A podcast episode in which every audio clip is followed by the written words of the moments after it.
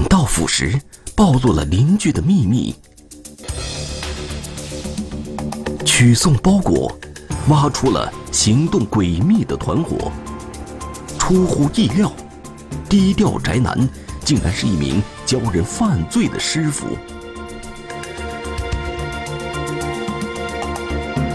可疑的邻居，天网栏目即将播出。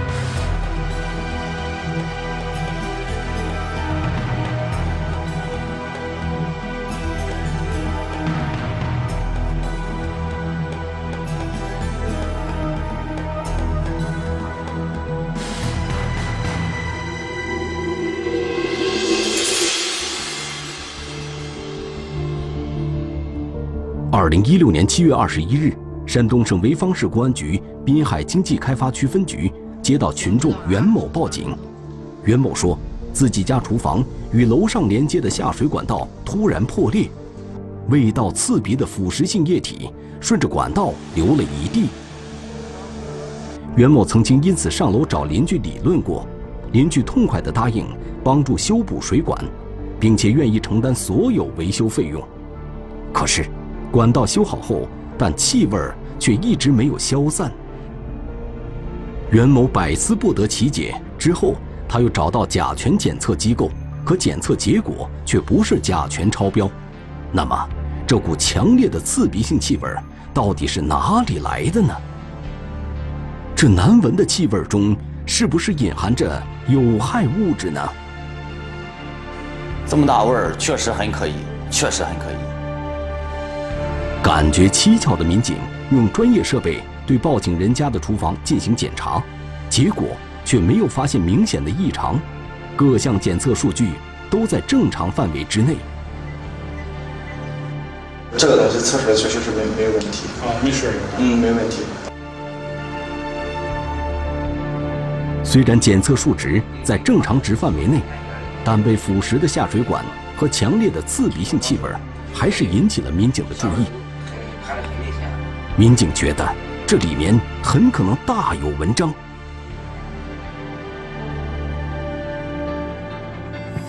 山东省潍坊市滨海经济开发区位于山东半岛北部，渤海莱州湾南岸。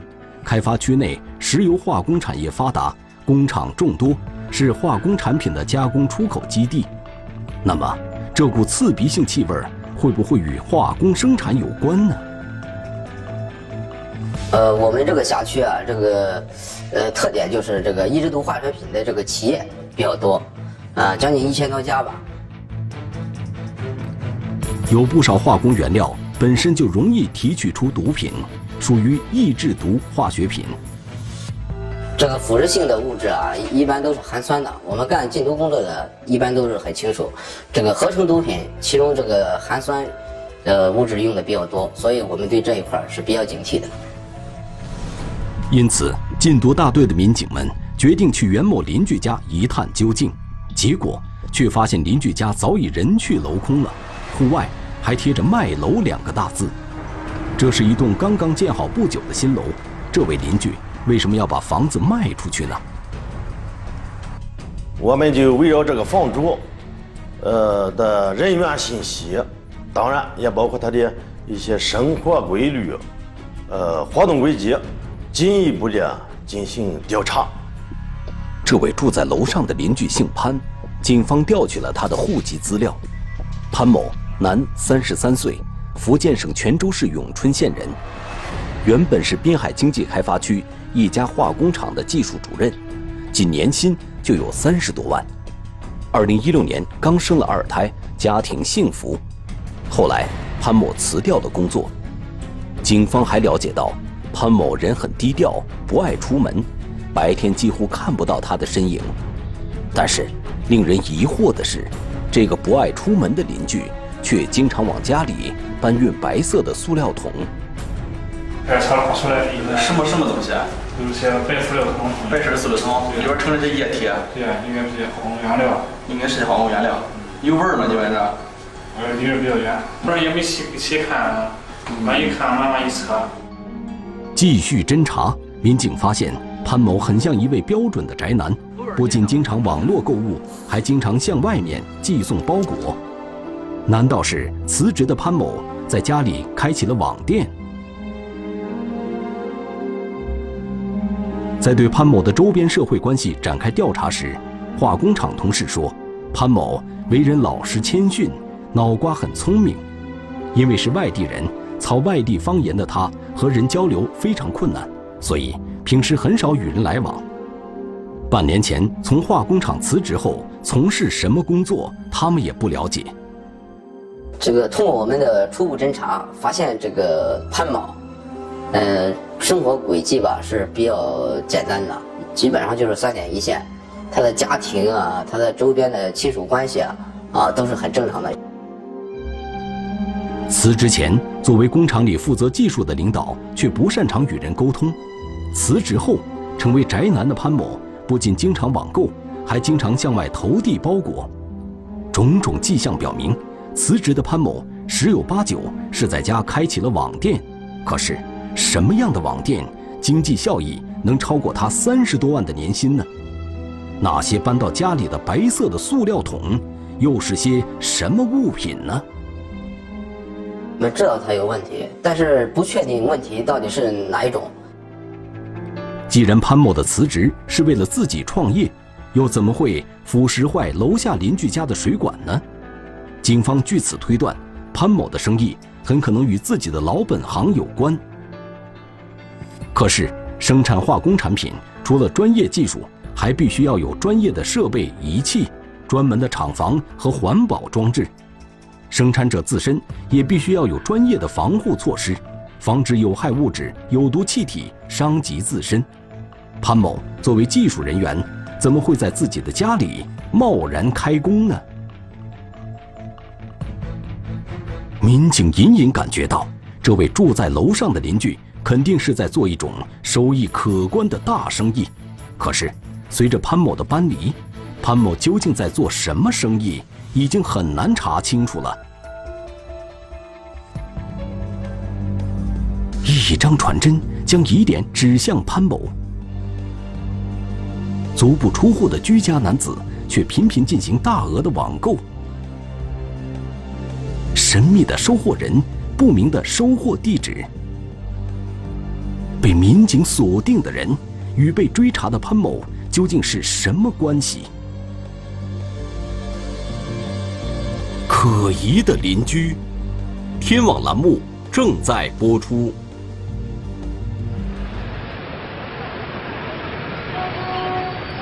二零一六年七月二十一日，山东省潍坊市滨海经济开发区的袁某因家里的异味向警方报警，而异味的源头正是楼上的住户。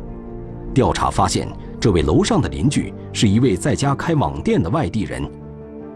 而警方一直怀疑他生产的化工产品是非法产品，可是现如今这位邻居早已搬离了小区，不知去向。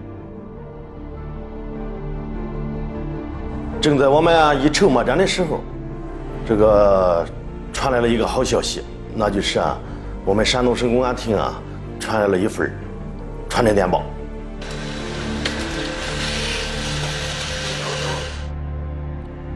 山东省公安厅的传真电报说，在山东东部地区隐藏着一个利用溴代苯丙酮等化学品非法制造毒品的团伙。接到传真后，敏感的民警立即警觉了起来：那位搬走的邻居是不是这个团伙的成员呢？回述案情，这位邻居没搬走之前，很少与周边群众交往，习惯昼伏夜出，并且经常收到装有神秘物品的塑料桶。从他家还常常传出难闻的腐蚀性气味，以至于腐蚀坏了报案人厨房里的管道。结合此人经常向外投递包裹的现象，民警推断，住在报案人家楼上的邻居潘某，极有可能从事的就是非法制毒。我们对毒品犯罪啊，一直保持零容忍，始终坚持啊严打高压态势，若不及时破案，其造成的危害极其严重。山东省公安厅提供的线索打破了僵局，滨海开发区公安分局迅速成立了专案组，对已经搬走的潘某展开了深入侦查。可是，民警们并不确定潘某新的制毒窝点在什么地方。但是，民警敏锐地感觉到，潘某刚刚有了第二个孩子，化学品对小孩子的伤害非常大。尤其是潘某从事的是缺少防护、地下作坊式的非法制毒，对家人和孩子的危害就更大。此外，制毒所需的原材料和制成的毒品又需要频繁运入运出，会引起邻居们的注意，可能会引发邻居新的报警。他在自己家里生产的可能性不大，因为啊，这些一直都化学品也好，制毒原料好，气味非常大。民警分析，潘某之所以搬离小区，极可能是楼下邻居家管道破裂事件使他感觉到了危险，对他产生了震慑作用，在邻居报警之前就搬离了小区，因此，现在他不太可能继续在家里制毒，极有可能会选择一个更加隐蔽的制毒场所。除此之外，潘某有没有同伙？生产的到底是哪种毒品？带着这些疑问，专案组对潘某的行踪进行了严密排查，力求找到关键线索。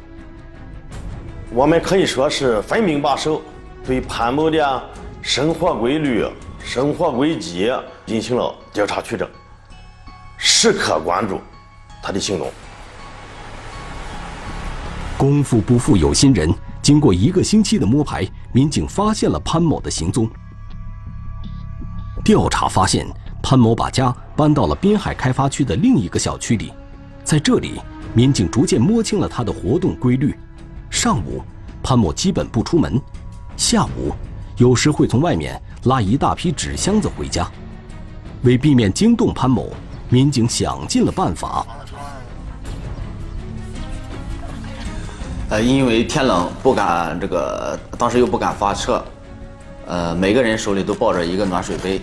因为喝了大量的热水，呃，然后最困难的是不敢开门去这个上厕所，怕嫌疑人警觉。继续侦查，民警们发现潘某购买物品的金额非常大。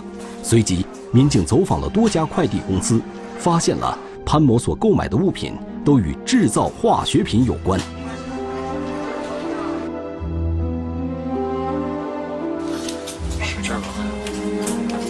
他购买的原料啊，主要都是从这个网上购买，哎，有那个还有一些制毒物品，呃，基本上像那个四四口烧瓶啊，就是我们常说的那个小反应釜。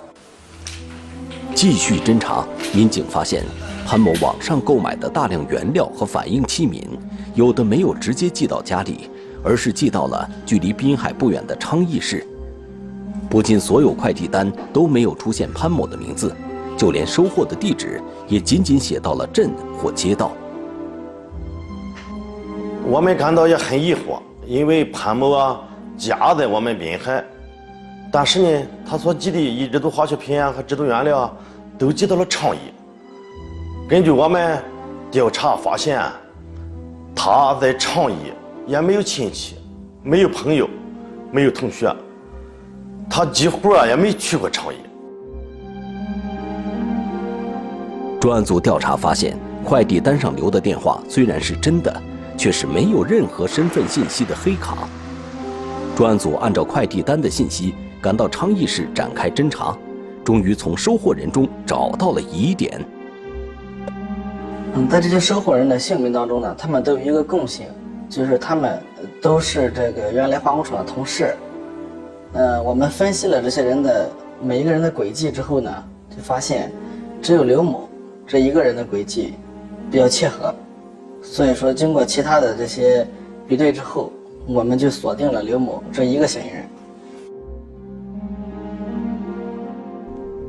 继续侦查，发现接收化学原料和反应器皿的刘某和潘某一样，也曾经是化工厂的员工，同样精通化学知识。据此判断，收货人刘某极有可能就是潘某的同伙，而且他们的制毒窝点应该就在昌邑市的管辖范围内。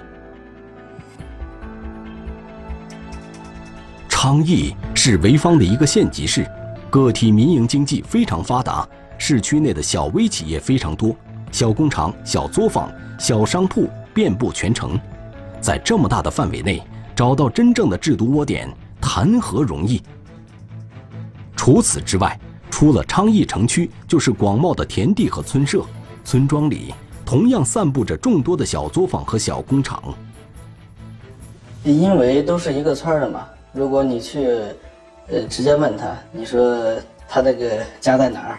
如果正好你问的这个人跟他家如果有联系的话，那么一传一不就精了吗？就说不能让他知道我们在找他，啊，让他就在那儿一直保持这个状态。但是，不能去惊着他。看来，要想准确找到潘某和刘某的制毒窝点，民警们必须另辟蹊径。寻找制毒窝点，民警发现了一位行踪诡秘的男子。追查毒品去向，警方却意外看到了潘某的妻子。究竟谁才是制毒贩毒的源头？可疑的邻居，天网栏目正在播出。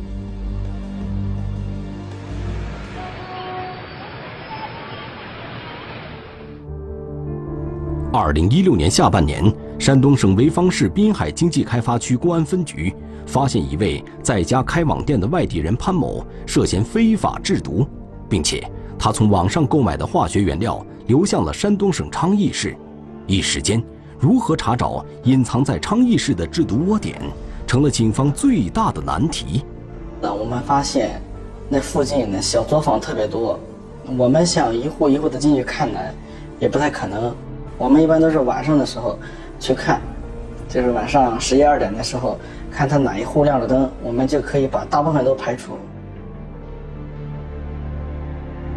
专案组考虑，非法制毒必须要具备这几个条件：首先要利于排水，因为原料反应需要大量的水，应该有明显的下水管；其次要通风，原料反应会产生难闻的有毒气体，不通风无法进行操作；再次位置要隐秘，不易被人察觉。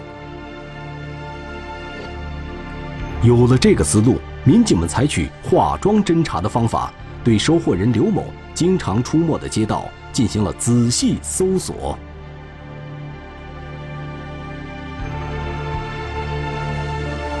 我们白天去的时候，就是在街上溜达，呃，假装去串门然后呢，我们就想去确定一下这个具体的位置在哪里。但是。收货人刘某经常出没的村子里没有门牌号码，并且村落和房子的外观几乎一模一样，很难分辨。而且家家养狗，一旦有陌生人接近，狗叫声就会连成一片，这给警方的侦查取证带来了很大困难。我们所以说一直在村里，白天我们去找这个门牌号，晚上我们就去看这个亮灯的。晚上就看亮灯的，这个有可能有可能在家里生产的，我们逐渐的就排除啊。经过半个多月的连续摸排，专案组终于确定了刘某的准确位置。这个这个就是这个制毒制毒窝点，就在这个房子这边。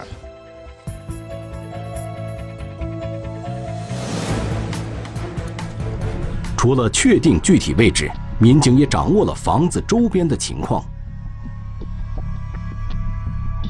这个房子一共分成了三个部分，一个是盛这个化学原料的，一个是生产的，一个是最后的成品烘干加热。它的排水道就在这儿，就在这个地方，哎，现在还能看出来。然后呢，它这个地方啊，晚上封的特别严实，这个地方有个门，特别利于这个产品从这边直接运出来。然后这旁边是用一个大木板，大木板挡起来，就是来人了来这个屋都看不见里边在生产什么，特别隐蔽。可是，因为这个制毒窝点的内部非常隐蔽，里面的建筑构造、制毒工艺和制作毒品的种类，警方依然无法确定。专案组随即对制毒窝点进行了二十四小时监守。经过一个月的观察，警方终于完全掌握了制毒窝点的运作规律和毒品转移的方式。他两，他基本上都是两天一个循环。是白天的时候呢，去处理这个前天晚上投上的料。调查发现，毒品制成后，先由刘某用纸箱装好，骑摩托车带回潍坊市区。但是，他会在什么时间把毒品转交给潘某？民警们并不掌握。为此，民警们开始接近刘某。我们就到了他这个小区，想看一下他这个房产的具体位置。结果呢，正好发现在他这个单元门口啊有一个监控，正好对着呢。可是，就在民警们通过监控观察刘某的时候，意外发生了，监控摄像头出现了故障。我们这个为了不出现空档期嘛，监控坏了之后，我们就一直用人工在这一直盯着，一直蹲着。大家从这个位置正好能看到四楼、四楼、五楼这个地方，因为再再高的话，灯光照过来之后，我整个脸都能露出来。我就怕他这个地方，因为有这个灯光一照的话，有人脸在这儿，如果你注意的话，特别明显。所以说我们会低下，低下看的时候，正好能看到四楼、五楼、三四五楼这这三层，基本上我们都能看到。又经过一个月的观察，警方完全掌握了刘某的毒品转移方式。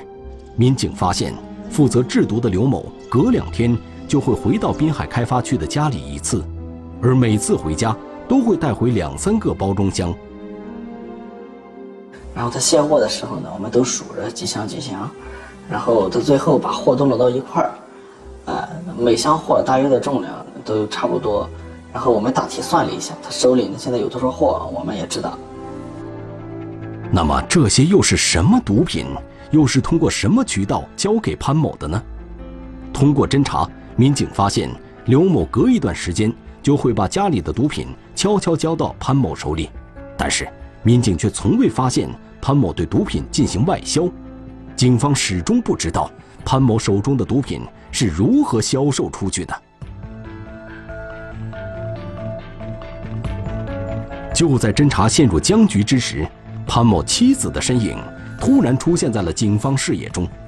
民警发现，潘某的妻子王某偶尔会拿着一些包装箱走出家门，这些包装箱会不会就是潘某和刘某生产的毒品呢？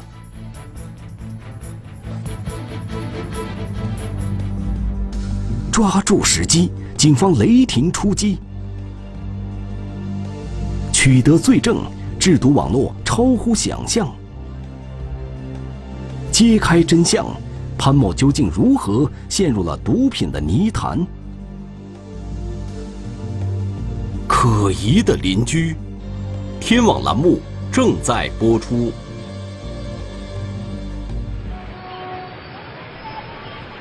二零一六年下半年，发生在山东省潍坊市滨海经济开发区的一次报警，揭开了楼上邻居潘某。涉嫌非法制毒的秘密，侦查过程中，警方虽然掌握了潘某在昌邑的制毒窝点，但始终没有查到制成品是如何贩卖出去的。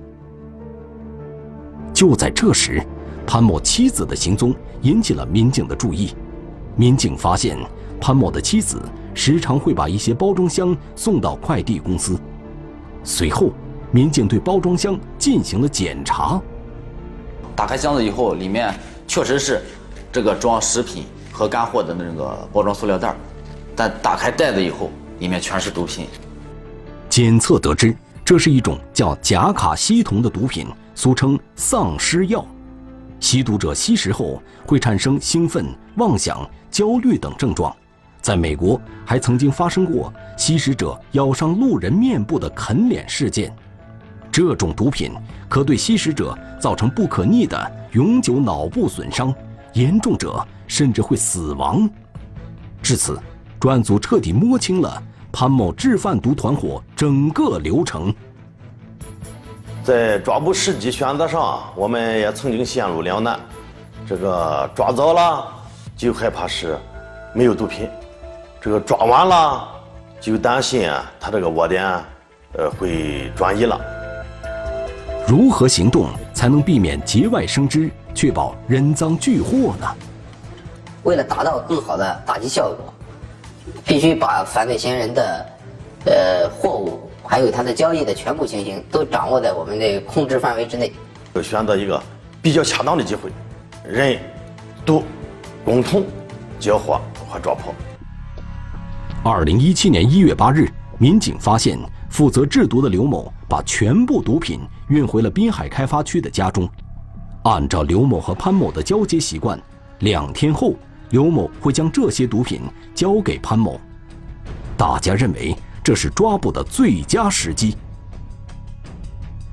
两天后的清晨，蹲守的民警看到潘某走出了单元门，民警推测潘某极有可能要与刘某碰头，民警随即驾车一路跟随潘某，一直来到了刘某所住小区。与此同时，另一路民警也密切关注着刘某的动向，因为这个小区有前后两个大门。民警无法确定他们会在哪个位置交接，所以时刻盯着小区的监控画面，不放过任何一个细节。十分钟后，只见刘某从单元楼内走出，径直走向小区后门的方向，民警随即跟了上去。就他们两个，呃，潘某呢正好来给刘某送钱，然后我们呢把车这个开到这个潘某的车后面堵上，然后我们开始抓捕。呃，抓捕的时候特别快，也就三五秒的时间吧。就在刘某与潘某接头一刹那，蹲守的民警快步上前，将潘某与刘某当场抓获。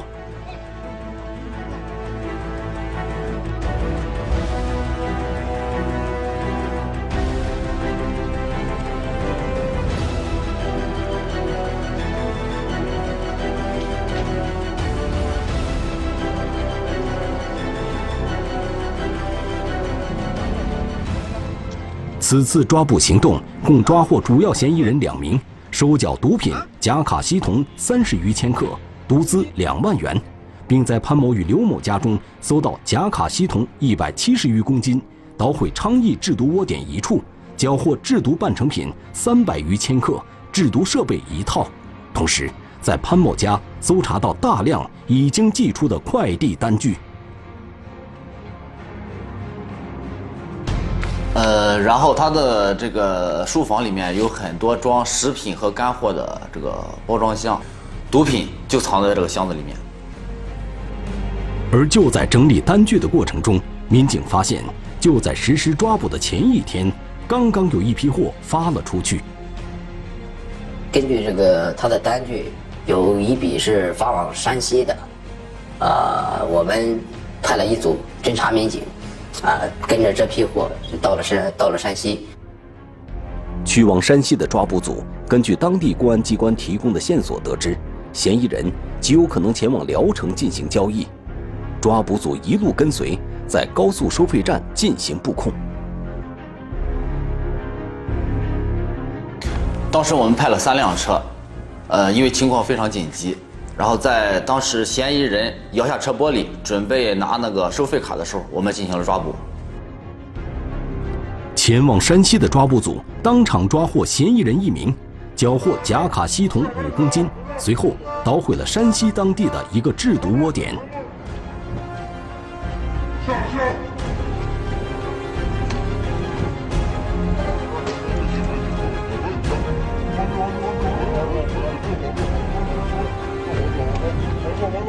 回来以后，呃，守着嫌疑人在见证人的见证下，呃，逐一的进行那个呃称量，然后逐袋进行取样。呃，取样呢，呃呃之后，就是逐一的做定性、定量分析。根据潘某交代的信息，警方掌握的线索，以及从潘某家搜查的快递单据，警方顺藤摸瓜，上溯制毒原料来源，下查毒品及半成品去向，深挖线索，查出了涉及河北、河南、山西、辽宁、广东、福建六省十二市的众多制毒贩毒窝点。根据这些单据啊，这些单据是第一，第一是证据，啊，第二是线索。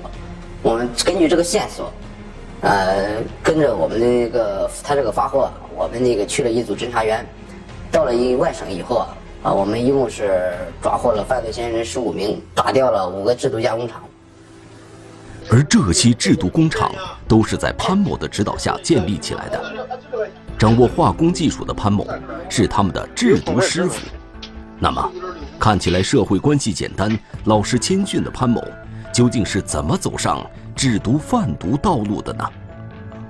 据潘某交代，二零一六年初，因为要生育第二个孩子，他担心在化工厂工作影响孩子的健康，于是便辞职在家，可是却没了经济来源，于是。潘某就想在家利用自己精通的化工技能赚点钱。正在他苦思冥想该如何赚钱时，他无意中进入了一个 QQ 化工技术交流群。十几年都干的化工，别的东西也没接触，我就加了就加了些群去去找些看些小项目公斤级的了什么的哈。然后正好就碰上有有这么人家发的那个广告，正好说是要一百公斤这个订单。他这个群啊，实际上是一个联盟性质的，里面有做推广的，也有做原料的，还有做这个提供技术的，再就是还有贩卖的。潘某发现这个 QQ 群里已经形成了完整的产业链条，于是就从 QQ 群里购买原料，生产指定的产品再卖出，从中赚取利润。潘某觉得这是一个在家就可以赚钱的路子。直到看到有人高价大量收购一种化工定制原料的广告时，潘某觉得机会来了。与对方谈好交货时间后，他从网上购买了所需器皿和大量原料，抱着试一试的心态开始在家生产。如期交货后，对方按照每公斤一万元的价格向他支付了报酬。由于精通技术。潘某生产的定制原料出货量越来越大，精于化学的潘某意识到，自己正在制作的所谓定制原料就是国家禁止、警方打击的毒品，但是他还是没能抵住金钱的诱惑。你就是看设备有多大，那一开始也也也主要是他们说是要的数量非常大什么的，后来。潘某一不做二不休，从自己制毒转向了在网上教人制毒技术，指导别人制毒，成为了一名拥有众多学徒和下线的制毒师傅，在毒品的泥潭里越陷越深。因为数数量要那么大，所以也也再一个就是不是也把同事也进来了，一开始那个那个钱也投了不少钱进去。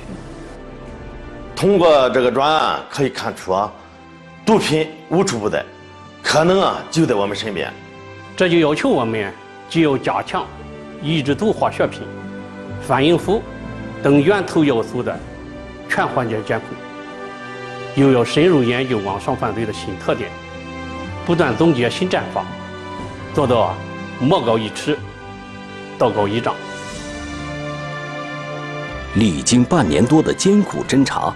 辗转数千公里，追查制毒工厂，追捕犯罪嫌疑人。这起案件是潍坊市范围内侦破的第一起制造假卡西酮毒品案，也是当地历史上缴获毒品数量最多的一起案件。新的一天到来了，公安民警们执勤巡逻的身影在街道上流动，背靠齐鲁，面向海洋的滨海经济开发区。则沐浴在静谧的阳光里。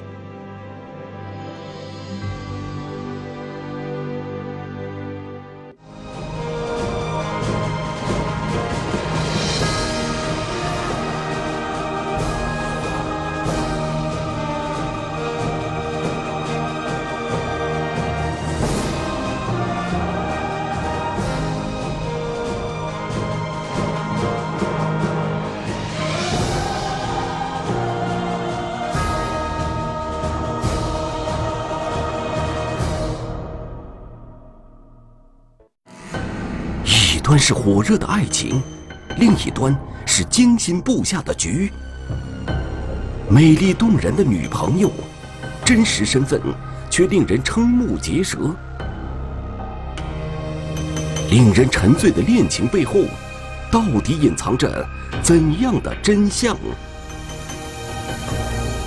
谁是我的女朋友？天网栏目近期播出。